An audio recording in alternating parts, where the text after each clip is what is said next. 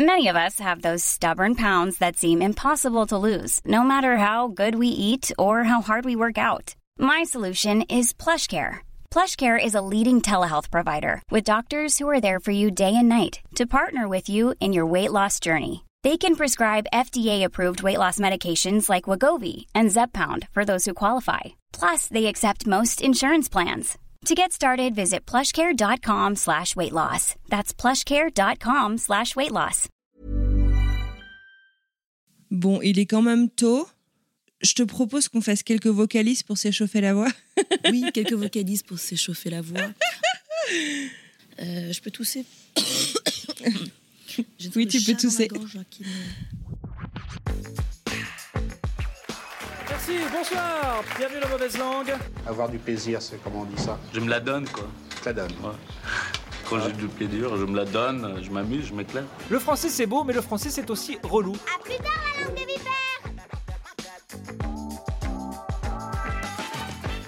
Salut, salut Moi, c'est Anne Fleur et je vous parle depuis Denver. Et moi, c'est Tuyenne, en direct de Boston. Bienvenue dans ce tout nouvel épisode de Mauvaise Langue. Chaque mois, on va vous parler d'interculturalité, de mélange de cultures, Un petit peu comme ça nous touche tous les jours au quotidien. et sous la forme d'une discussion animée entre amis.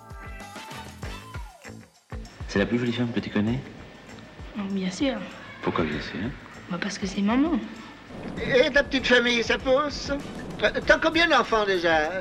Six ou sept? Je me rappelle jamais. Et aujourd'hui, on vous l'avait annoncé dans l'épisode 2, nous allons discuter de famille. De celle d'où on vient, de celle qu'on a choisie, et celle à laquelle on aspire. On parle aussi de la signification de la famille dans nos cultures respectives. Que ce soit en France, aux US ou même au Vietnam. On va aussi parler de la place du couple, des enfants, des grands-parents, des beaux-enfants. Et même celle des animaux. Bref, on va vous parler de tout ce qui tourne autour de la famille. Alors, c'est parti Pour commencer, j'aime bien euh, commencer, tu vois, de mon petit plan d'exposé par les définitions. La définition de la famille, euh, en fait, il y a deux grandes définitions. Quand on a commencé à en parler toutes les deux, euh, Thuyen, euh, on s'est rendu compte qu'en utilisant le mot famille, toi, tu faisais fort systématiquement référence à, quand tu ta famille, à la famille avec laquelle tu vis. Mais ça peut aussi être, bien entendu, la famille dans laquelle on vient, de laquelle on vient plutôt. Et euh, selon les cultures, en fait, bah, parfois, c'est exactement la même. Non, non, mais c'est vrai, en fait, euh, quand on en a parlé, euh, et en fait, on se rend compte tout simplement qu'il y en a plusieurs. La définition que j'ai trouvée dans le Webster américain, c'est un groupe de un ou plusieurs parents avec leurs enfants qui vivent tous les deux au sein d'une même unité. Ça, c'est la famille du, du coup dans laquelle on vit a priori. Et sinon, bah, c'est tous les descendants d'un ancêtre euh, commun. Donc ça, c'est plus euh, la famille euh, de laquelle on vient. Et je vois que dans nos petites notes, toi, tu as cherché du coup la définition française. Ouais, bah c'est marrant que tu allais chercher en anglais. Moi, j'aime bien chercher aussi en français. Et le mot famille, en fait, tu as, deux définitions. Tu as celle, alors le côté historique, en fait, donc de l'Antiquité. Le sens étymologique, c'est l'ensemble des personnes vivant sous le même toit. Et puis Ah ouais, donc pas sens, forcément l'histoire de parentalité finalement. Ouais, c'est ça. Et le deuxième sens, le sens le plus restreint, c'est vraiment les personnes qui vivent sous le même toit, spécialement le. Voilà, attention parce que ça change aujourd'hui, hein. Euh, mais à la base, c'était un père, une mère et des enfants. Intéressant. Alors bah, justement, c'est peut-être l'occasion de nous parler de ta famille. Corrige-moi si je me trompe. Euh, mais euh, en Asie, en fait, puisque on- tu le dis, tu es d'origine euh, franco-vietnamienne et tu vis aux États-Unis. On a tendance, enfin en tout cas c'est l'impression que j'en ai en fait, à mélanger euh, toutes les générations euh, au sein de la maison et un petit peu moins en France, même si bien sûr ça se voit, ça, ça- ça arrive, Euh, mais c'est presque ce que tu as reproduit inconsciemment aux États-Unis aujourd'hui? Ouais.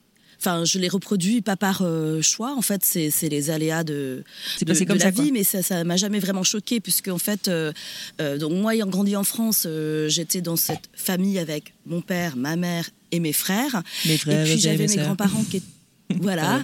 Et puis de temps en temps, j'avais mes grands-parents qui euh, maternels qui venaient, puis qui, qui, sur la fin habitaient soit chez nous, soit chez eux, mais pas très loin. Et puis quand on allait au Vietnam, euh, on voyait que j'avais une tante qui était donc euh, déjà grand-mère qui habitait avec euh, ma cousine et sa fille euh, sous le même toit, donc trois générations. Et ça les surprenait, eux, dans l'autre sens, quand je leur disais, bah non, mais moi, je, je- je vais vivre, euh, je vais partir de chez mes parents, quoi. Et elles ne comprenaient pas d'un point de vue euh, euh, que ce soit quoi. que ce Ouais. soit Ouais, que ce soit plutôt euh, de- des traditions, surtout euh, que tu que, que je veuille partir de, de chez moi, tu vois.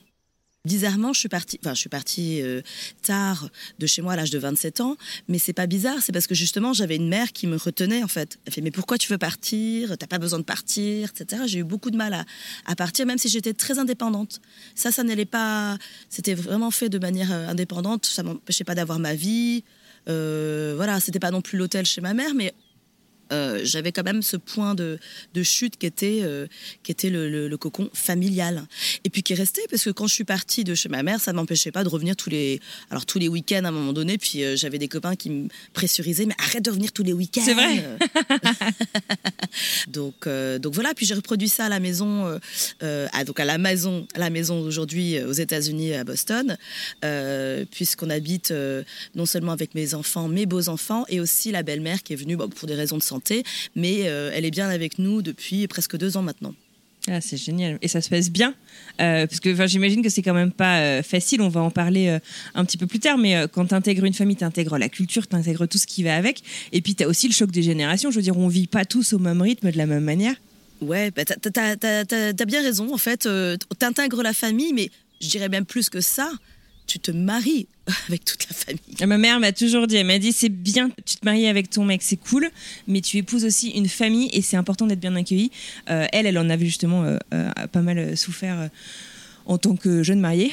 Et donc euh, pour elle c'était vachement important qu'on soit qu'on soit prévenu en fait euh, de euh, bien sûr que tu vas pas euh, décider de plus aimer ton mec parce que euh, ça se passe pas bien dans la belle famille mais c'est quand même bah, des considérations qui sont à réfléchir quoi. Bah, c'est ça, c'est que tu te maries avec toute la famille qui va avec, la culture, enfin, en en plus des gens, des traditions, etc. Puis ça va aussi avec, enfin, moi je, je connais le truc, c'est que, euh, parce que je suis enfant de divorcé, mon mari aussi est enfant de divorcé, et lui-même a divorcé, donc quand tu te maries, tu te maries avec toute la famille, mais quand tu divorces, tu divorces aussi avec toute la famille.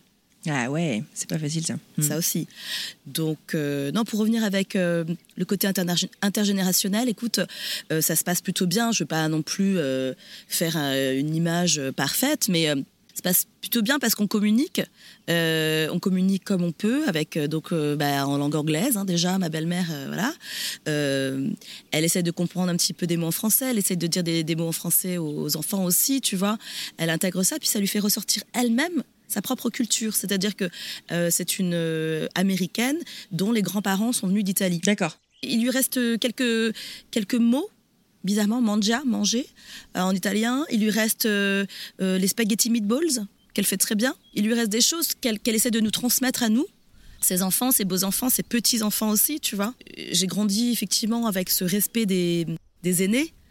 Donc vivre avec ma belle-mère, c'est pas pas quelque chose qui était inimaginable. Je, le savais. Enfin, en tout cas, dans la culture vietnamienne, il est hors de question de mettre les grands-parents dans des maisons de retraite, par exemple.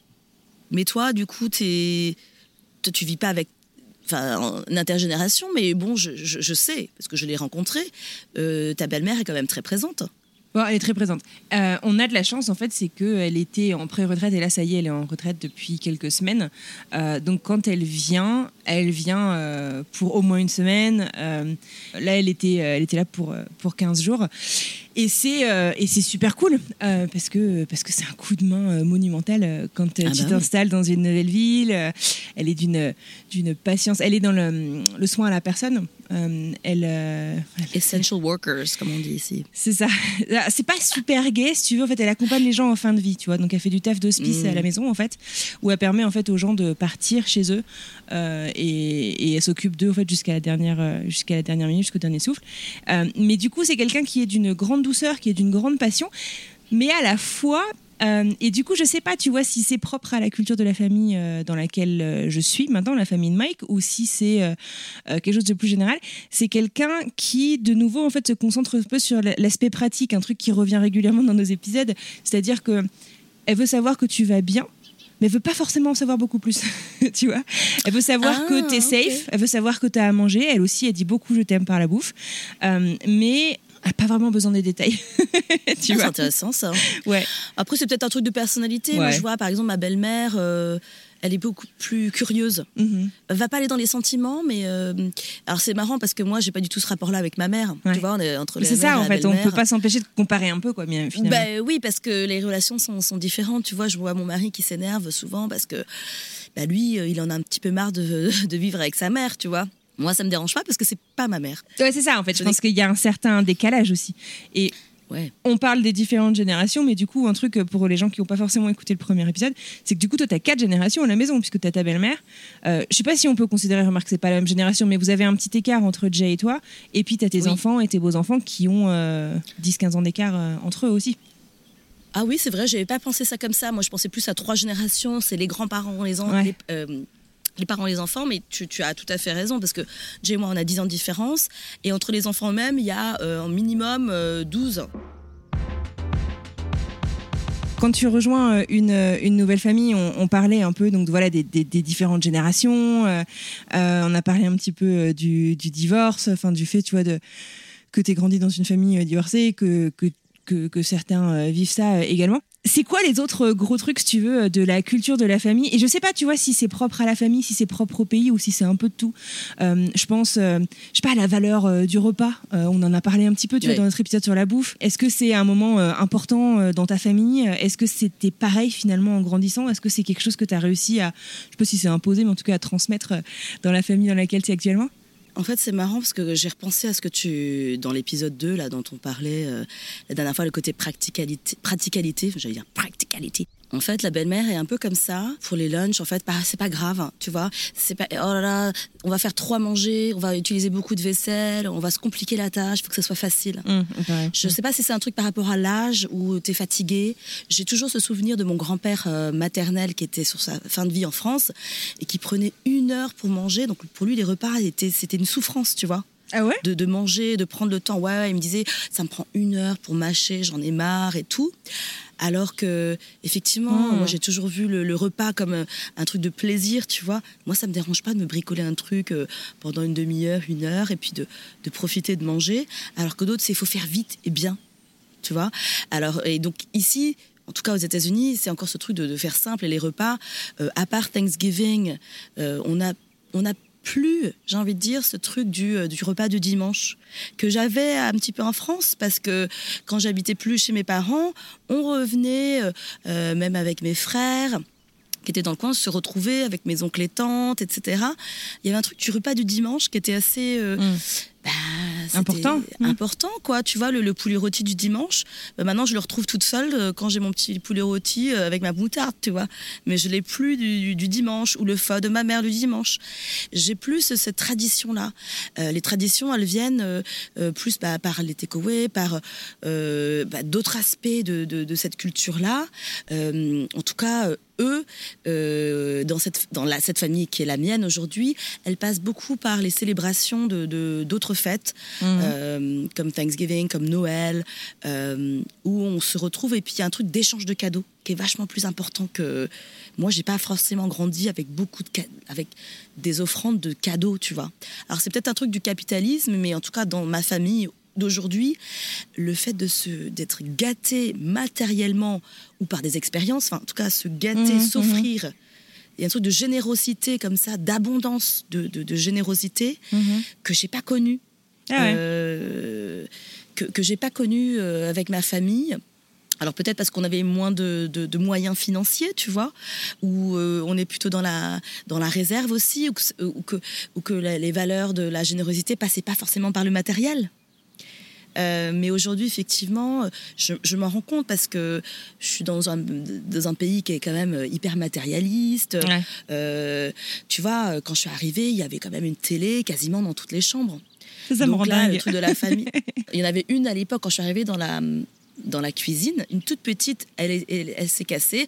Ouh, Heureusement. Bon, après, moi, je l'ai remplacée par autre chose. hein. Je l'ai remplacée par mon ordinateur. Donc, je sais pas si c'est mieux, mais c'est plus mobile. Mais effectivement, le, le truc un peu matérialiste de la famille, comme ça, de s'échanger des cadeaux, c'est, je trouve qu'elle est beaucoup plus présente aujourd'hui que, que, que quand moi, j'ai j'ai grandi. euh, voilà. Euh, donc, ouais, c'est le truc des cadeaux.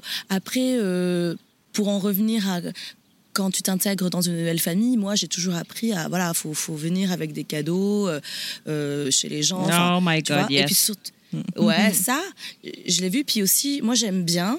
Maintenant, j'ai pris ça de peut-être mes parents ou, ou de, des différents voyages que j'ai faits, notamment au Japon et tout, c'est que les gens repartent jamais sans quelque chose de chez moi. Ah ça, ouais. ça me, ouais, ça me. J'aime bien leur donner un petit truc, une petite offrande, tu vois, euh, qui, qui, qui repartent pas les mains vides. Ah, mais Il y a un on part truc comme déjà pas le ventre vide, normalement. Ouais, le ventre vide déjà, et puis après un petit truc. Mais c'est vrai qu'à chaque fois que je pars de chez toi, je repars avec au moins du granola, avec souvent un truc pour Félix, des cookies, des machins. des- Ouais, c'est- venu euh, peut-être de mes parents ou de, de mes de mes voyages. Euh, En fait, je, je Ouais, me sens mal quand la personne, euh, elle, elle repart pas avec quelque chose. Fait attends, attends, attends, attends, tu vas partir avec un truc. Il y a ce besoin que, ouais, je sais pas. Je le fais même pas de manière consciente maintenant, en fait. Tu Ouais, vois, c'est ouais, c'est- t'en as envie, quoi. Hmm. Donc euh, ça m'est peut-être venu, alors euh, je dis pas des États-Unis, mais euh, je pense que les États-Unis ont, renforcé ça parce qu'ils ont eu un truc avec les cartes. Je sais pas si tu vois, de, de famille. Oh mon Je, dieu, je oui. dis ça, la connexion avec la famille, parce que euh, si tu veux, moi j'ai découvert que la célébration des, des fêtes chez moi se fait beaucoup par les cartes, parce qu'il y a des enfants, Mm. et à chaque fête, que ce soit la Saint-Valentin, Halloween. Pâques, Pâques, ouais, Halloween, tout, hmm. euh, fête des mères, fête des parents, on en reparlera. euh, bah, ils reçoivent- ils- les enfants reçoivent une Ils reçoivent carte. une carte et et il y a un truc en fait pour les gens qui sont pas forcément allés aux États-Unis, moi qui m'a toujours euh, euh, frappé, qui, qui vaut le coup, tu vois, de, de le préciser, c'est que tu vois quand euh, moi j'aime bien écrire ma carte, j'aime bien écrire un petit mot, j'aime bien euh, en parler un petit peu. En France, tu vas acheter ta carte, la plupart du temps, il y a toujours des, ex- des exceptions bien sûr, c'est blanc à l'intérieur, enfin c'est blanc ou en tout cas c'est vide et tu peux, tu as de la place pour écrire. Oui. Ici, en fait, c'est ce qu'on appelle les Hallmark cards. Et bah, euh, elle est préécrite. Et la plupart des cartes en fait que tu vrai. reçois, c'est déjà préécrit. Alors ouais, c'est un petit mot mignon, mais c'est pas du tout personnalisé. Et puis t'as euh, bisous, euh, je sais pas, euh, grandma ou tante machin ou truc machin. Et bon, c'est sympa, mais ah, je sais pas. Des fois, moi, enfin, au début, en fait, maintenant, je crois que j'ai appris à apprécier parce que c'est comme ça, les gens sont comme ça et c'est Bah, et c'est déjà Moi, vachement gentil. Ouais, c'est ça. Mais bah moi, dans ma belle famille, euh, pas trop, tu vois. C'est pas, c'est pas comme ça. Ah, d'accord. Parce qu'en fait, Mm. moi aussi, j'ai ce. Donc, tu, les gens qui vont écouter ça commencent à me connaître maintenant. Donc, j'ai ce truc de d'être une hoarder. de J'aime bien garder les choses, garder les souvenirs, en fait. Garder les photos et tout. Et moi, je, je garde quasiment toutes les cartes. Mm, ah, moi Euh, aussi, ça rend mec dingue. J'avais jamais Il me dit, mais tu te rends compte quand il aura 20 ans, va faire dans une pièce remplie de cartes Ben ouais, c'est pas grave. Euh, je, je fais ça pour mes enfants aussi parce qu'ils en reçoivent pas mal. Effectivement, moi j'ai le truc du côté du souvenir sentimental, donc je vais écrire un petit mot personnalisé, même écrire euh, l'enveloppe, choisir le timbre est important pour moi euh, parce que je j'ai j'ai collectionné toutes mes cartes et je- moi je sais que ça me fait plaisir à moi de, faire ça, donc je- j'essaie de faire plaisir aux gens. Et effectivement, tu, fais le constat de, des cartes en France. Moi, je me, en fait, je me, je me rappelais pas parce que j'ai toujours fait mes cartes moi, quasiment fait toujours mes cartes moi-même. Et à l'époque, quand je les faisais pas moi-même, je me démerdais pour les avoir gratuitement par l'intermédiaire de ma mère qui travaillait à la RFI, qui est la radio. Et eux avaient des cartes. Et donc, ce qui fait que des- j'ai des amis qui ont des collections de cartes RFI pendant. Il a travaillé 20 ans, donc quasiment 20 ans. Tu me fais Alors trop ceux rire. qui ont gardé toutes ces cartes, euh, manifestez-vous. Euh, mais ouais, ouais, c'est une belle collection. Mais effectivement, aux États-Unis, tu as le petit mot. euh, mais ce que j'aime bien, tu vois, contrairement à toi, j'aime bien qu'il y ait un truc euh, personnalisé et personnalisable à l'infini. C'est-à-dire que pour chaque occasion, il existe une carte. Ouais, Donc je vais recevoir des ouais non, cartes ça c'est clair. pour. euh, Et pour chaque relation aussi. Ouais, tu vois, tu ça. peux écrire une carte à ton chien comme à, Oui. euh, à l'enfant de ton voisin, Ouais. comme à ton neveu, comme à, ta, à, à ton filleul. Enfin, t'as- Je toutes reçois- les relations sont exploitées. Exactement, je reçois euh, en étant la belle-fille, tu vois. Toi, ma Mm. belle-fille pour ton pareil. anniversaire. Pareil, Euh, pareil. Ma Mm. belle-fille, alors la, alors la belle-fille, c'est euh, euh, daughter-in-law. Euh, Est-ce que je. Alors, si j'étais la belle-fille, un peu comme. euh, attends, qui pourrait être le demi. Comme la belle-fille, la moitié de la fille. Tu vois, c'est la. Si, si Ouais, j'avais un beau-père mm. et mère, il y, y aurait aussi cette carte. Donc, euh, non, non, moi, je trouve ça hallucinant qui est tout. Alors, après, c'est peut-être le côté. euh, opportuniste, matérialiste, pour faire du business et tout, mais il existe des cartes pour tout.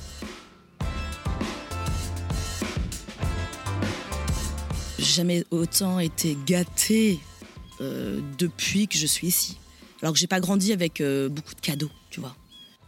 Et puis, on parle, tu sais, du matérialisme, t'en- parles. Euh, pour Noël, moi, ça m'avait euh, choqué. Alors, j'adore les cadeaux, j'adore Noël, enfin, je veux dire, oui. Mais, mais t'as, tu sais, des fois, cette course finalement du coup au matérialisme. Je pense aux stockings. Tu sais, à Oui. Noël, euh, t'as les chaussettes et t'as le cadeau.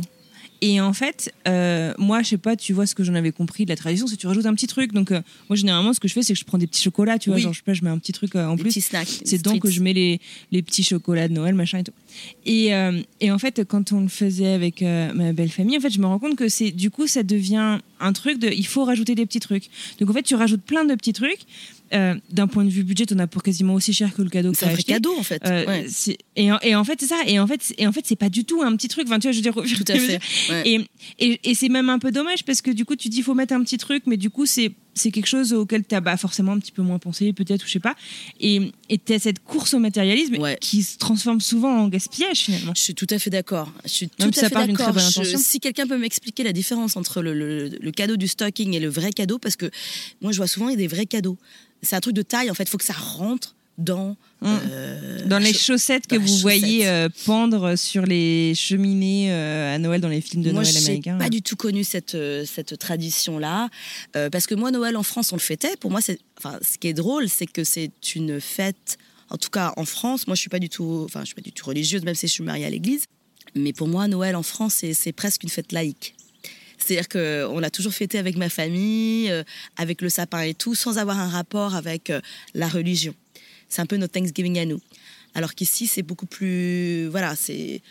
euh, vraiment la, la religion catholique, enfin les chr- chrétiennes en général, etc. Et pour revenir à la famille, moi j'ai aussi épousé la religion en me mariant avec mon mari. Euh, sans adopter, voilà, moi j'ai pas grandi dans une euh, religion particulière, j'avais toujours le bouddhisme euh, qui était là, qui était omniprésent, mais sans avoir le pratiqué, surtout certaines traditions, etc. Ma mère avait grandi dans des écoles catholiques, mais pour elle, elle avait un mauvais souvenir, donc c'était jamais vraiment le truc, voilà. Je suis arrivée ici aux États-Unis, j'ai épousé un Américain italo-irlandais, donc catholique. Et ben ça va avec. Alors que c'est pas quelqu'un qui pratique tous les jours.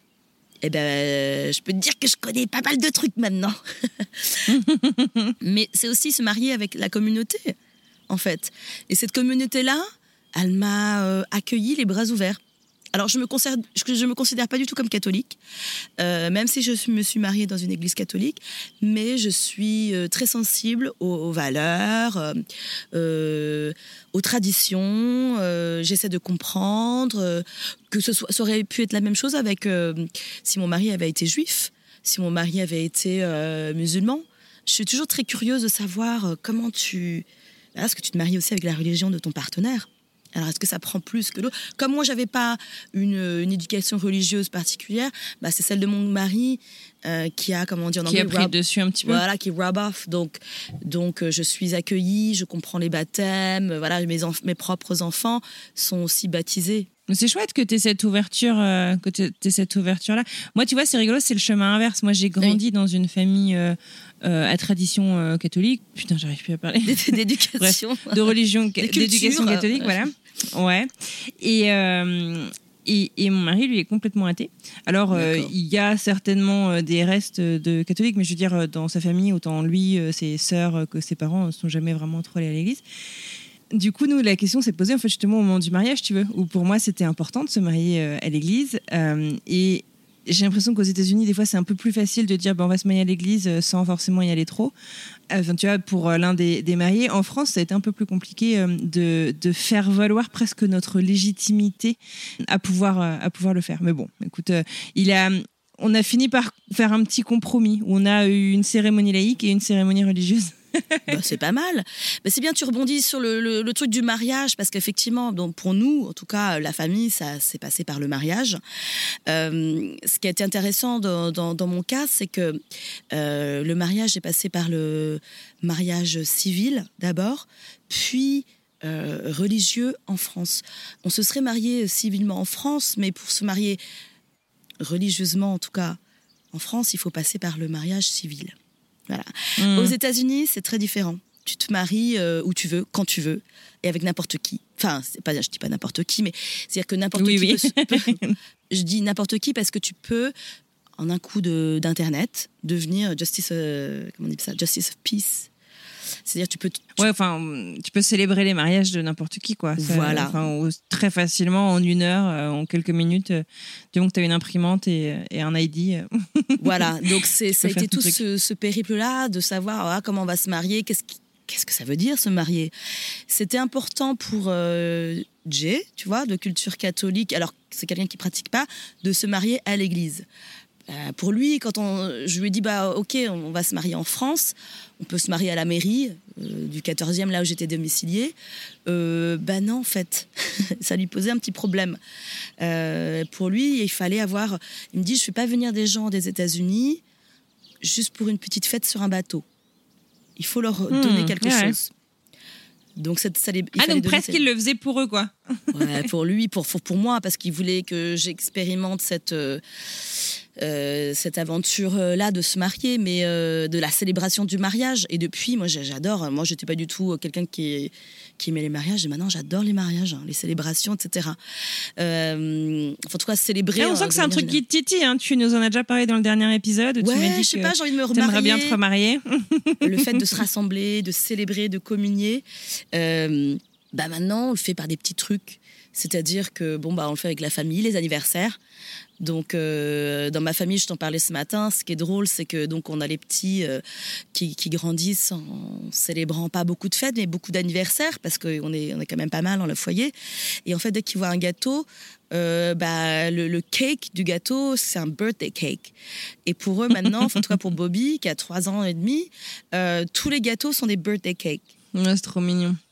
Ben, moi, j'ai soufflé mes bougies euh, cette semaine et Ah oui. Du coup, euh, qui est né le 24 décembre, euh, lui, il pense du coup que le Père Noël vient dès qu'on souffle des bougies d'anniversaire parce que. C'est génial ça. Parce que pour lui, c'était ça. Pour lui, c'est il souffle ses bougies d'anniversaire et le lendemain, le Père Noël arrive. Ben, c'est ça. Mais je me demande comment ça va impacter nos générations parce qu'effectivement, Covid, le fait de grandir sans célébration, en tout cas peu ou différemment avec des, des écrans, etc., comment ça va les impacter, ça, ce rapport au- à la famille, etc. Ouais, c'est vrai. Après, euh, je sais pas si c'est juste le Covid, parce que tu vois, genre, moi, j'étais au mariage de ma sœur euh, l'année dernière où on était euh, quand même 200, tu vois, euh, en plein. enfin, Un en beau plein mariage, donc ouais. Ouais, ouais. Mais, mais c'est vrai que comment est-ce qu'on transmet ça en fait? Enfin, tu vois, je sais pas, toi, as l'air d'avoir grandi comme moi, où c'est important en fait ces célébrations, euh, euh, ces moments passés ensemble, le dimanche midi, le repas euh, tous ensemble. En fait, où on prend notre temps. Euh, et je vais faire un peu vieille conne, mais peut-être où, où on n'est pas euh, surstimulé, tu vois, par plein d'autres trucs en fait. Euh, je prends l'exemple du téléphone, mais il y a d'autres trucs, tu vois. Et c'est vrai que nos enfants, du coup, bah forcément, et tout le monde, tout le monde en fait, par définition, toute la famille en fait, au sens large, sera jamais là. Enfin Ouais.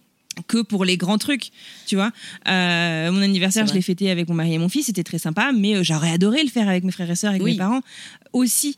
Euh, et bah ouais, bah non, bah du coup, en fait, tu te partages, en fait, t'as cette dichotomie et cette presque schizophrénie, en fait, de, Ouais. de partager tous ces grands moments par FaceTime.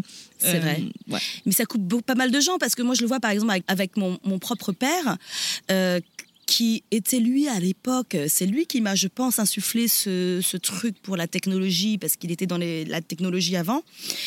Et ben, vieillissant, lui du coup il s'est un peu coupé de, de tout ça, ce qui fait que maintenant lui il a moins, qui, c'est pas qu'il a moins accès, mais il est moins techno et tout, ce qui fait que j'ai moins accès à lui. Euh, j'ai l'impression que j'ai pas de père, tu vois, alors que j'en ai un, tu vois, il est encore vivant. Euh, il est au Vietnam, Ah, mais triste. Hmm. il est moins euh, présent dans ma vie d'aujourd'hui. Et mes, ce qui est triste, c'est que mes, mes enfants l'ont pas encore rencontré, ils le connaissent pas. Ils connaissent que Grampy du côté de, de mon mari, mais ils connaissent pas euh, Papy, Aum, euh, du côté de, de, de, leur maman. Donc euh, j'ai j'ai essayé un petit peu de FaceTime, ça a un peu marché. Je montre des photos de, de mon père par-ci par-là, mais ça, ça va être, je pense, difficile. Euh, ils ont compris qu'ils avaient trois grands-mères, donc ça, je pense que ça, c'est bon. Parce que j'ai réussi à maintenir ma mère qui est très techno, etc. Elle, elle, a, tu vois, pour le coup, le truc de la famille, elle, elle a des enfants dans trois continents. Donc, en tant que mère un peu euh, la louve, tu vois, elle, elle veut être en contact avec ses- tous ses enfants. Donc, elle, elle va trouver des, des moyens pour communiquer avec ses trois enfants, qu'ils soient aux États-Unis, en France, au Vietnam. Et peu importe où elle est. Donc, elle m'a trouvé des trucs, mais euh, pff, toutes les apps possibles imaginables de communication. Donc, euh, Facebook Messenger, Duo, enfin, toutes les marques possibles, elle connaît tout. Donc, elle va être en contact avec nous de manière euh, quotidienne. Elle sait tout ce qui passe dans la vie de l'un. Ouais, tu penses ton frère il va te faire ça, il va euh, elle sait, elle est toujours très omniprésente. Alors que mon père, qui est moins dans la technologie aujourd'hui, ce qui est dommage, parce que c'est quand même lui qui m'a insufflé les trucs de euh, d'internet et tout ça, et ben j'ai moins de contact avec lui en étant bah, malheureusement aux États-Unis. Donc j'ai pas cette chance de vieillir avec mon père, euh, mais ça m'empêche pas d'être proche aussi. J'ai toujours été très proche, j'ai toujours des très bonnes relations avec lui, mais on a beaucoup moins de contact. On est on est très email nous, tu vois. Donc j'ai Ah ouais, j'ai plus D'accord, donc à tu content d'écrire. Euh, mais effectivement, technologie et famille, pour des gens comme nous, c'est très lié. Ouais, nous, ça nous a, ça nous a grave aidé à garder le lien, notamment pendant le, le Covid euh, aussi, Ouais. en fait, de pas avoir le luxe de pouvoir euh, voyager ou pas avoir envie de prendre le risque de, de voyager quand on savait pas trop à quelle sauce on allait être mangé, Ouais, hein, littéralement. Euh, on avait mis un truc en place dans ma famille pour avoir des moments tous ensemble. euh, tous les dimanches, pendant euh, le début du premier confinement, euh, tous les dimanches, en fait, il y en avait un d'entre nous qui organisait un espèce de trivia. Euh, Ah. donc en gros qui préparait des questions etc et puis on, est- on se retrouvait sur une app on était sur Zoom on était sur la télé. Et donc tu avais tous les foyers. Donc tu avais je sais pas ma sœur et ses euh, cinq enfants enfin quatre à l'époque. Euh, il y avait euh, mon frère et sa fille et donc euh, sa, enfin, sa, sa femme euh, ma sœur euh, mon autre sœur et son copain ma sœur qui vivait avec euh, ma mère et mon père euh, à ce moment-là. Et je crois que j'ai dit tout le monde.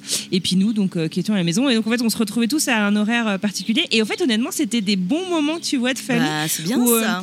En fait, t'échangeais pas forcément, tu vois, des nouvelles. Enfin, c'était pas genre, ah bah tiens, qu'est-ce qui se passe dans ta semaine C'était, on faisait quelque chose ensemble. Ouais. Et faire quelque chose ensemble quand t'es à distance, franchement, c'était pas facile. C'était un compromis assez sympa.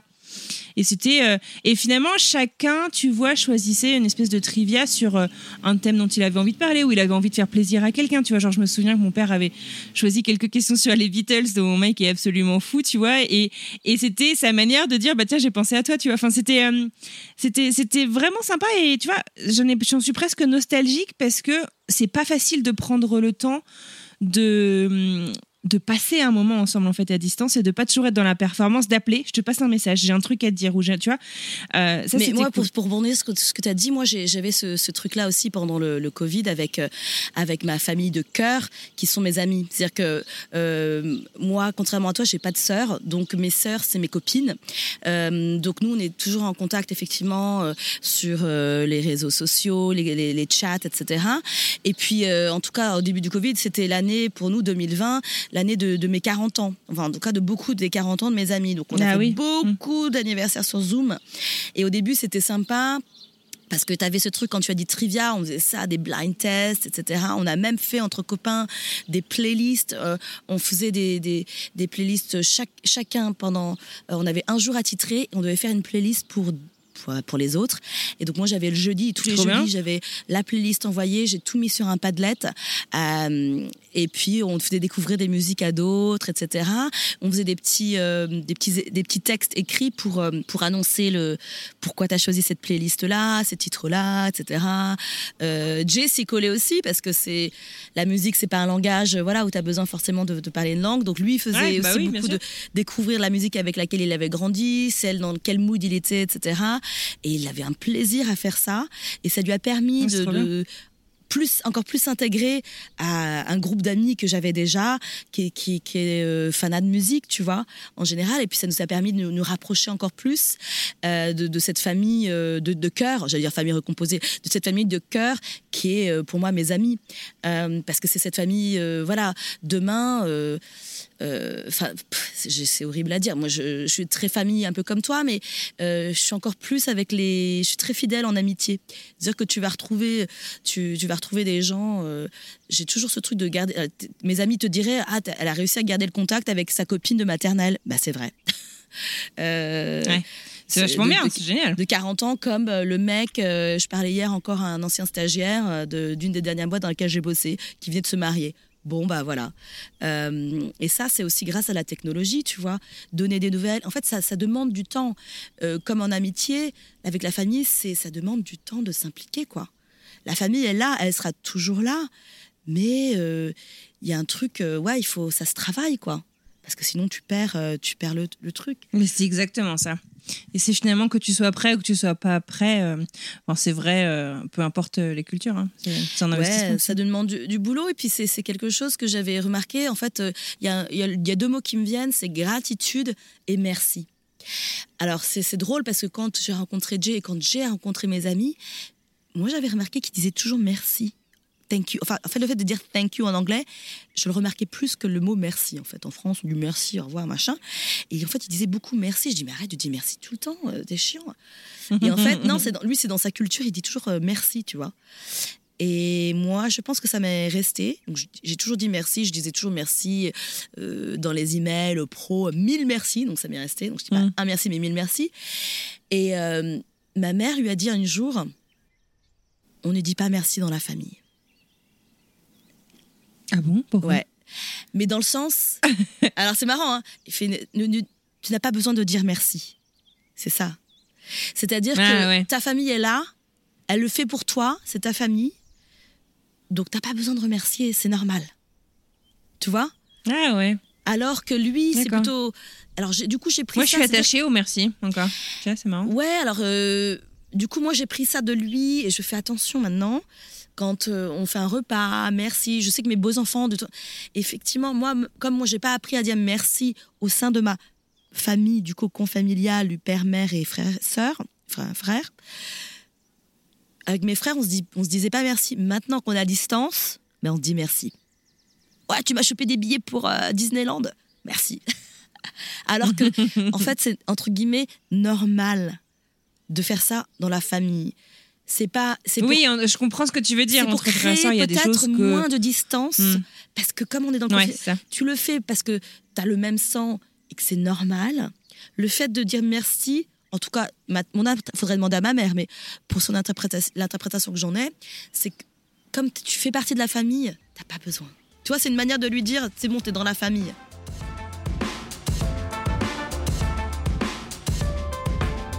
Et j'aimerais bien qu'on parle un petit peu aussi euh, des familles euh, recomposées, puisque donc euh, tu, l'as évoqué à plusieurs reprises, tu as tes enfants biologiques, tu as tes beaux enfants. Comment est-ce qu'on dit déjà, enfin déjà ou tout court, comment est-ce qu'on dit famille recomposée en anglais d'ailleurs? Alors, bah, je- j'ai cherché.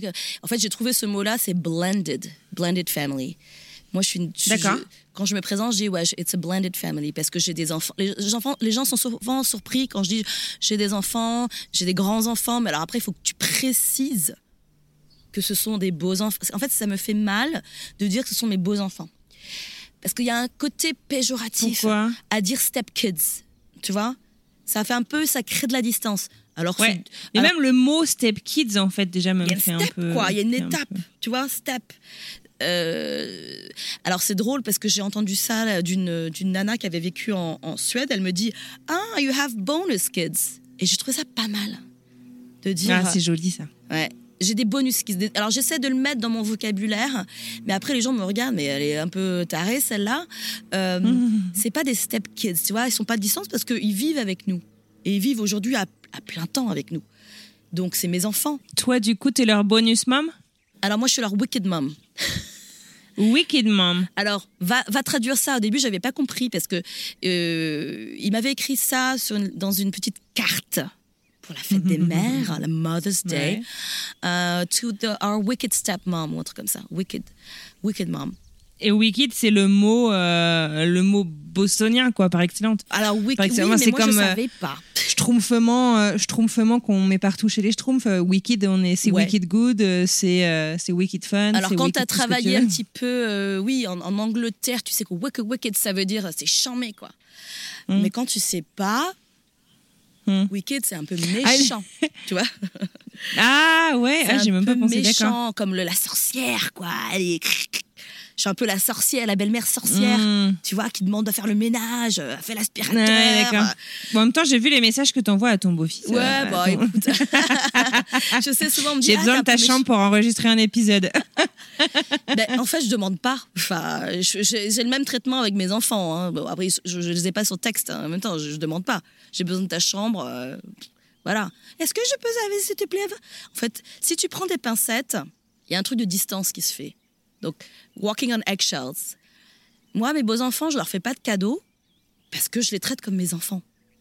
Tu vois ce que je veux dire? Si je leur fais des cadeaux, ça veut dire que je crée de la distance.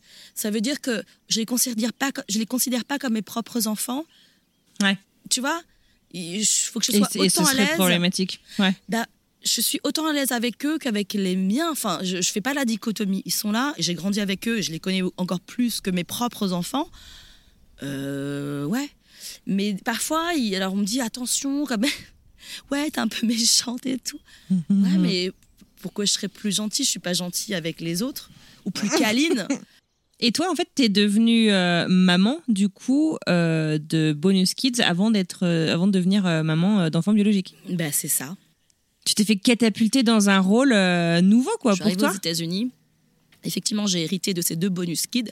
Donc, je suis devenue belle-mère avant d'être euh, mère. Mhm. Enfin, mère avant d'être euh, mère euh, biologique, comme on dit. C'était intéressant parce que tu, tu cherches ta place. Tu sais pas trop euh, où est ta place. Est-ce que tu leur dis des choses qu'il faut faire? T'insuffles tes valeurs? T'en dis Ah, pas ça trop pas être facile, hein. ça n'a pas été vraiment évident parce que j'avais de l'autre côté quelqu'un qui n'était pas du tout euh, euh, en phase avec, avec nous. Euh, le fait d'être d'origine euh, vietnamienne, mais avec une culture française. Donc ça veut dire bah, parler français, aller en France. Ça a été assez compliqué. Et eux aussi, ils ont, eu avoir, ils ont dû avoir cette dichotomie-là. Ils avaient vraiment envie d'apprendre le français, par exemple. Et c'est venu que très récemment. Voyager en France, c'était compliqué pour eux. Rapporter des cadeaux, c'était compliqué pour eux parce que eux aussi euh, m'ont épousé entre guillemets parce que moi je suis arrivée avec mon bagage, mon bagage culturel, donc ils ont dû épouser euh, euh, le Frenchie euh, que j'étais, avec mon caractère, ma personnalité. Et c'est- drôle parce que là, huit ans après, je vois en fait qu'ils ont ce côté un petit peu artistique qu'ils ont vachement plus développé qui tous les deux aiment les trucs artistiques que moi j'avais pas quand j'ai grandi enfin j'avais mais j'avais pas vraiment fait des, des études artistiques tous les deux sont passionnés de ça. Ils adorent dessiner Ah, c'est euh, cool. ils aiment être créatifs euh, donc ils ont pris ça de, de moi. Et puis et puis la langue française euh, ça va arriver. En fait ils ont pris plein de mots. Ils voient comment je parle aux enfants. Eux-mêmes ont des expressions. Ils comprennent deux trois trucs. Ils vont pas aller d'office me parler en français. Parce qu'il y a toujours, je sais qu'il y a, je sais qu'il y a toujours ce truc par rapport à la mère. C'est bon, quand t'as as ancré ça dans l'enfant. euh, moi, en étant parent divorcé, je, je sais hein, aussi. Donc, euh, quand tu bad mouthing, euh, tu fais du bad mouthing de l'autre côté. Entre guillemets, m'accorder de l'importance, c'est moins aimer leur mère. Alors que c'est pas du tout le cas, tu vois. Moi, j'ai toujours ce truc de, la famille recomposée euh, avec ma copine autrichienne Judith qui habite à Paris. J'étais allée la voir une fois à Vienne et j'avais cette image de son père remarié avec sa mère et son beau-père. Tout le monde brunchait. Et j'étais venue à ce brunch-là et j'avais là, waouh Je suis, mon Dieu, j'aimerais bien ça, quoi. Si on y arrive, Jim avait oublié, ça n'arrivera jamais. Ah, donc, euh, bon, j'ai pas fait une croix, mais bon, euh, voilà, c'est possible. C'est pas parfait, mais c'est possible. Il faut composer, euh, voilà, c'est ça. Famille, recomposer. Il faut composer avec ce qu'on a. En devenant euh, bonus mom, euh, j'avais ça aussi, ce bagage. Il fallait composer, s'adapter, euh, laisser passer, laisser son ego derrière, tu vois. Pas s'imposer non plus, parce que aussi devait devait faire le process, digérer le fait d'avoir aussi une belle-mère qui venait de loin. En fait, ils s'en sont rendus compte quand nous sommes allés en France la première fois. Ils se sont rendus compte que qu'en fait, ah, Tuyenne, elle avait une vie en France. Elle a des amis, une famille, Ouais. des frères et sœurs.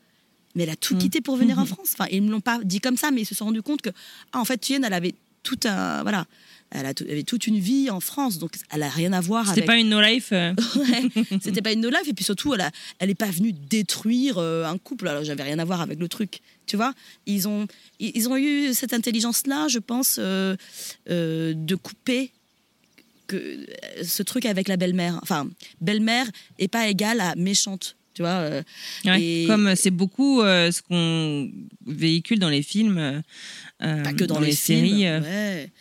Ce, ce truc-là de noir et blanc, attention, il y a la mère et puis il y a la méchante belle-mère. Donc c'est pour ça qu'on peut revenir aux cartes que je reçois à la fête des mères. Wicked, wicked stepmom, ça veut pas dire méchante, ça veut dire géniale en fait. Ça veut dire elle est badass quoi. Donc moi j'avais Bah, mal, Boston, j'avais en mal tout cas, pris. ouais. Ouais, en tout cas à Boston, ça veut dire ça. Peut-être dans un autre, peut-être dans le Colorado, ça veut dire méchante. Mais en tout cas à Boston, wicked, wicked. euh, ça veut dire elle est plutôt awesome quoi. Elle est plutôt chouette. Donc euh, c'était c'était gentil. Alors ap- après avoir euh, gueulé, ah putain pourquoi vous m'avez dit ça? Non non mais en fait c'est gentil. Ah d'accord, ok. Pour revenir au truc de, de, de- de fête des mères, ça aussi, ça a été un truc. euh, Enfin, j'ai découvert. Ça, ça- ça a été amplifié, ce, ce truc d'être belle-mère, en Ouais. fêtant euh, la fête des mères. Tu vois La fête des mères Ouais. aux States, euh, pff, it's a big deal. Tu vois Ouais, c'est vrai. Ah là là, euh, entre les cartes, les célébrations, faut aller au resto, machin. Enfin, je le vois dans les magasins. hein. Les fleurs, ouais, c'est clair. Les Mm. fleurs, Mm. les couleurs, euh, les excuses promotionnelles. Enfin, c'est, un autre Black Friday, quoi. C'est, c'est- Mais tu trouves que c'est plus qu'en France? Ah oui. J'ai jamais été maman en France, remarque. Donc, enfin, vivant en France, donc je me rends pas compte. euh. Ben, c'est marrant ce que tu dis parce que moi non plus, j'ai jamais été maman en France, ce qui fait que moi, pour Mhm. moi, la fête des mères française, c'est la fête des mères pour ma maman. Ah bah moi, tu me connais, moi qui adore me faire gâter, moi je fête les deux. Hein. C'est Hop, vrai hop, hop. Ah, bah je sans fais Mike pitié, les deux, bien pitié. sûr. Non, ben moi, c'est la fête de Comme il ma fait maman. tous nos anniversaires de mariage, moi je fais tout. Ah oui, oui, oui. Non, c'est la fête de ma maman. donc- et c'est, ma- c'est marrant parce que ma mère, qui est entre le Vietnam et la France, y pense aussi, tu vois. Tu vois, elle sait que c'est la, pour elle, c'est sa fête des mères Ouais. elle, la fête des mères françaises. et pour moi, la fête des mères américaines, Mother's Day, c'est ma fête à moi. Donc je fais cette Oh, dichotomie-là. c'est cool. Ouais, Mm. c'est pas plus de fête, mais je fais cette dichotomie-là. Donc, j'ai jamais célébré la fête des mères en France pour moi, mais c'est pour, mon, pour ma maman. Ce sera toujours la fête pour ma maman. Moi, en fait, je crois qu'on fête encore celle en France. C'est aussi c'est parce que, euh, dans, dans ma famille, euh, mon père va m'appeler pour souhaiter bonne fête des mères aussi. Enfin, tu vois, pour euh, me dire, Ah. Ah, je suis fière de la maman que t'es devenue. Enfin, tu vois, des choses comme ça. C'est intéressant, coup, ça, parce bah, que j'allais te lui, dire- il connaît pas la fête des mères américaines. Tu vois, la date. entre les deux. Tu vois, par exemple, j'ai une copine euh, canadienne qui a vécu ici. euh, elle elle n'a pas encore d'enfant, je le souhaite, mais elle n'a pas encore d'enfant. Et pour la fête des mères américaines, euh, bah, il y a des gens qui, ont- lui- qui lui ont souhaité Happy Mother's Day. En fait, Mother's Day, c'est pour toutes les figures de mère que tu maternelle. peux être, maternelle que tu peux Mm. être. Tu peux être une tante, être C'est quand même touchy, quoi, quand la personne n'a c'est pas vachement d'enfant. euh. touchy. Elle n'a pas Ouais. encore d'enfant, elle en veut et machin. Happy Mother's Day. Donc elle me raconte ça. Je dis mais oh, comment tu l'as pris? Bah je sais pas.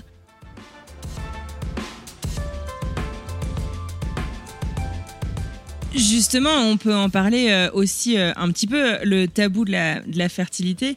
Euh, de la difficulté en fait de, à devenir parent, Euh, moi j'en ai un petit peu chié, je suis passée par euh, la PMA et euh, j'ai un peu exploré, si tu veux, bah, d'un côté comme de l'autre en fait de l'Atlantique. Comment est-ce qu'on en parle? Est-ce qu'on en parle? Euh, Qui est-ce qui en parle? Et en fait, euh, aux États-Unis, après en tout cas dans les communautés dans lesquelles j'étais, les gens en parlent très facilement. Et je me souviens, je sais pas si tu te souviens, c'était il y a peut-être 15-20 ans maintenant, 15 ans, de Céline Dion qui était tu en prime time un soir et qui avait que s'était ouverte pour raconter ses galères de fertilité. Et ça avait choqué de notamment en France, qu'elle aille raconter un truc aussi intime qu'elle raconte qu'elle n'arrivait pas à tomber enceinte, qu'elle faisait des FIV, des fécondations in vitro, etc. Euh, et en fait, euh, j'ai l'impression qu'elle a donné un- une grande impulsion euh, aux gens, en fait, pour pouvoir en parler dans l'espace public, tu vois. Si tu regardes les stats très rapidement, une personne, un couple sur cinq ou six euh, galère à procréer. C'est énorme, Wow. tu vois. Euh, on en connaît tous, en fait. On le sait pas forcément, mais on en connaît tous, Oui. euh, des couples qui galèrent à procréer. Et, euh, et, et donc, c'est vachement bien, si tu veux, d'avoir levé cette. Cette, euh, ce, ce- ce- ce tabou, je trouve. Euh, mais en France, c'est encore quelque chose. Enfin, c'est en train de se libérer, mais c'est encore quelque chose qui relève beaucoup de l'intime.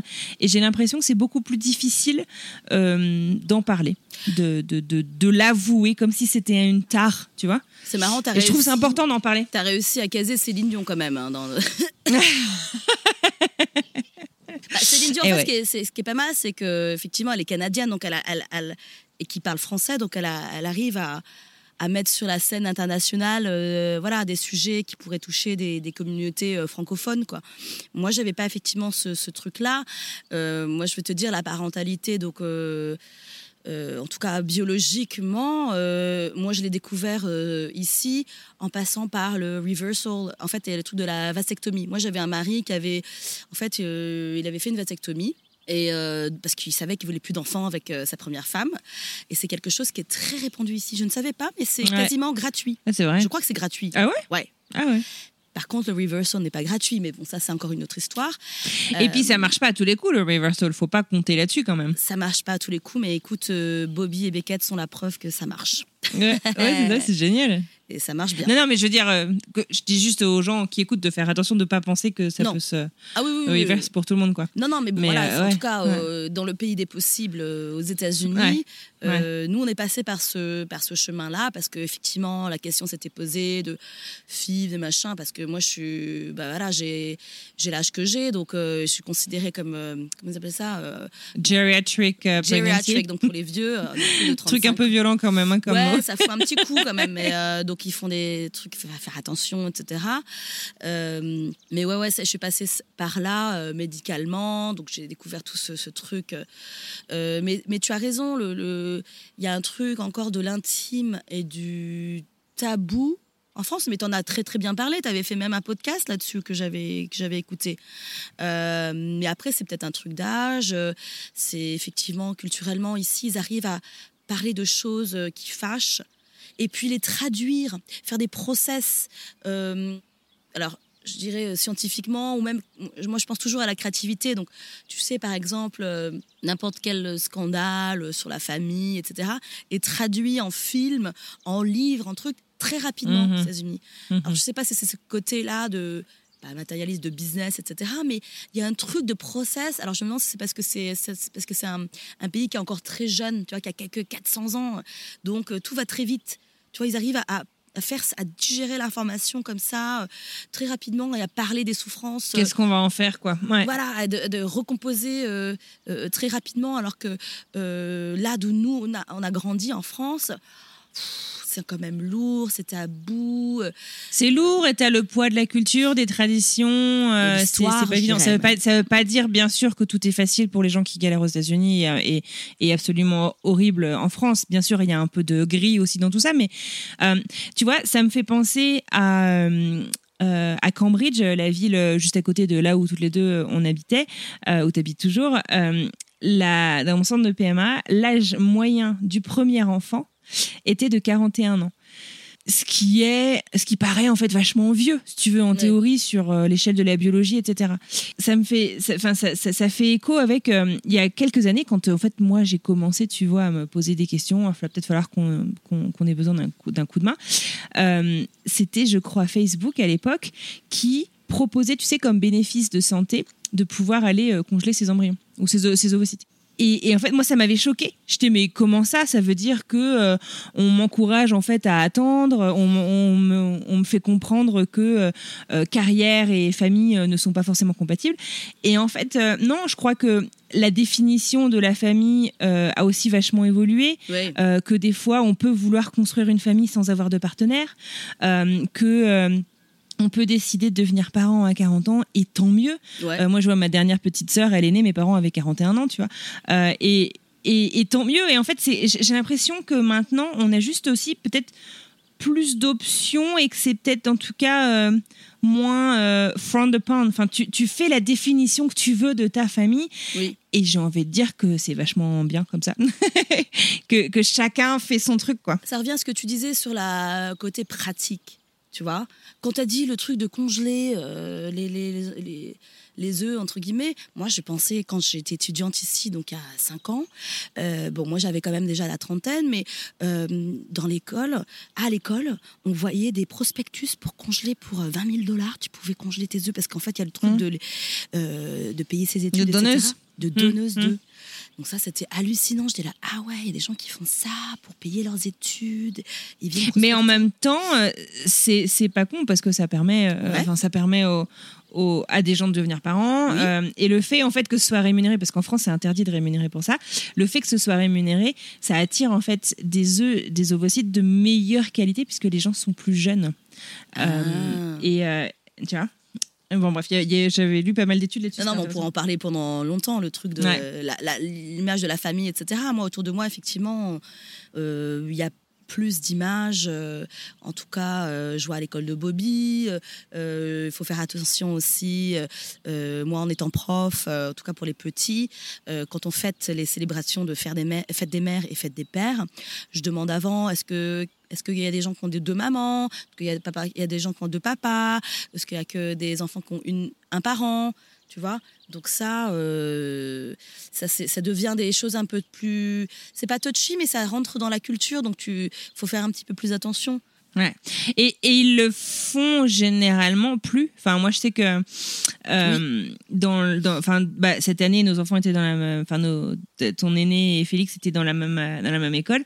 Euh, et euh, la fête des pères, ils l'ont pas fait. Enfin, en même temps, c'était à la fin de la, à la fin de l'année. Non, mais c'est vrai qu'en fait, du coup, bon, après, je le respecte complet, tu vois, mais c'est vrai que euh, pour ne, pour s'assurer qu'on laisse personne sur le côté, finalement, euh, ouais, voilà. Du coup, on, Moi, je suis un peu on, ne- on fait pas. Je sais pas trop quoi empoisser. Moi, j'aime bien Ouais, les traditions. feeling. Mm. Ouais, je suis- Mm. euh, L'inclusion doit pas passer par l'annulation. Non, mais peut-être qu'il faudrait une fête des parents et pas forcément une fête genrée. Tout à fait. Tout à une fête des parents et, je- du coup, tout le monde a une figure parentale, que ce soit ses parents biologiques ou pas, et euh, on pourrait laisser les parents, je sais pas. pourquoi pas? Non, mais pourquoi pas? Euh, et je vois plein de de- d'amis qui sont euh, alliés des, des LGBTQI+, qui font attention de nous dire. alors attention, on dit pas, euh, on dit pas, on dit pas frères et sœurs, on dit siblings, tu vois, frères et sœurs. Faut pas genrer tous ces mots-là. Il faut faire attention. Moi, je dis beaucoup le mot guys. Salut les gars. Mhm. Ouais, moi aussi. Et, euh, donc ça c'est genré. Il faut dire fox. Euh, Les, le- les, les gens, Ah, les- ouais. le peuple, Mhm. les gens. Ça a été une grande question, tu vois. euh, euh, dans un de mes podcasts, là, j'ai passé un pré-roll en réaction à ce qui s'est passé euh, il y a tout pile un mois, là, euh, quand euh, la Cour suprême a overturn euh, l'arrêt Roe v. Wade, qui fait que le droit, enfin l'accès à l'avortement n'est plus du tout garanti dans tous les États du pays. Et, et donc c'était un pré-roll, en fait, une réaction de l'industrie du podcast américaine pour un, un espèce de droit de réponse, tu veux, pour offrir quelques ressources aux personnes qui, qui en auraient besoin. Et un truc qui était hyper important en fait dans les guidelines pour s'approprier ce pré-roll, c'était de dire que non, seules, ce ne sont pas seules les femmes qui vont, euh, qui peuvent porter un enfant en fait. Ouais. Et donc euh, faire hyper attention en fait au vocabulaire que tu utilises. Euh, et c'est vachement bien, je trouve, qu'on se pose ces questions-là. Moi, j'avoue que je me fais vachement éduquer, hein, parce que je- Bah, j'étais, j'étais pas consciente de, de, de tout ça, et c'est, c'est vachement intéressant. J'aime bien ce que tu dis, je me fais éduquer. Euh, ou je m'éduque euh, tout simplement. Il y a un côté actif aussi qu'il faut avoir et on en Oui, profite là-dessus. Ouais.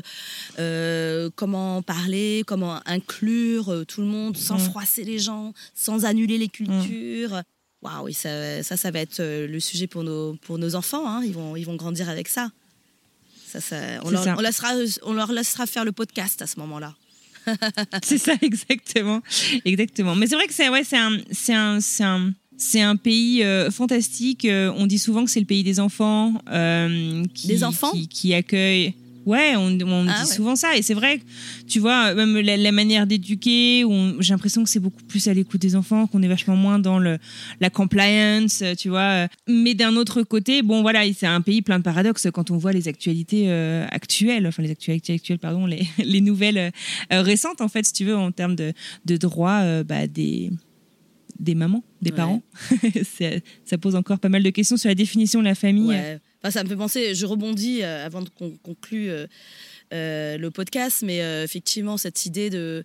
Moi, je voyais pas du tout les États-Unis comme un comme le berceau, enfin comme un endroit où pour les enfants, etc., euh, des opportunités d'éducation, parce que euh, j'avais, il y avait ce, toujours ce livre euh, Bringing, um, Bringing uh, Mm. Up Baby, Bring a euh, baby, ouais. qui donne une image, waouh, venant de France, l'éducation, C'est ça. euh, des mères françaises et euh, Mhm. hallucinante. Il n'y a pas de menu enfant au- euh, en France, donc les enfants mangent la, mangent la même chose.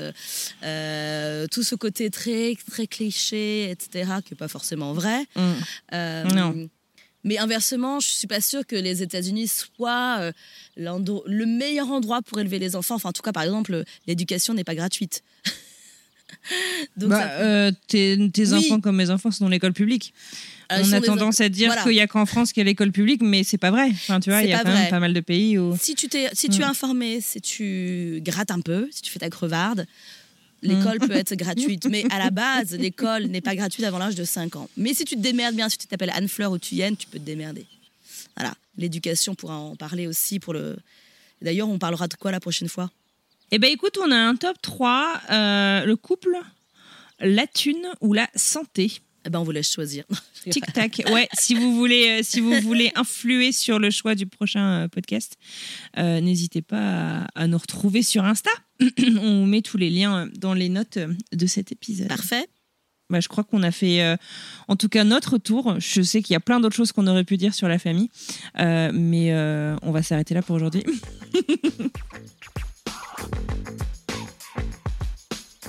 voilà, c'est fini pour aujourd'hui. Merci de nous avoir écoutés. Si cet épisode vous a plu, parlez-en autour de vous et n'hésitez pas à nous mettre quelques petites étoiles sur Apple Podcast et Spotify. Et en attendant, à plus dans le bus. See you later, alligator. Bye bye, crocodile. On a du mal. Je suis là, je suis là, je suis là. Eh ben, Moi, j'ai besoin de te voir, sinon je- j'arrive. J'ai du non, mal. je- Attends deux secondes. Juste enlever la bille.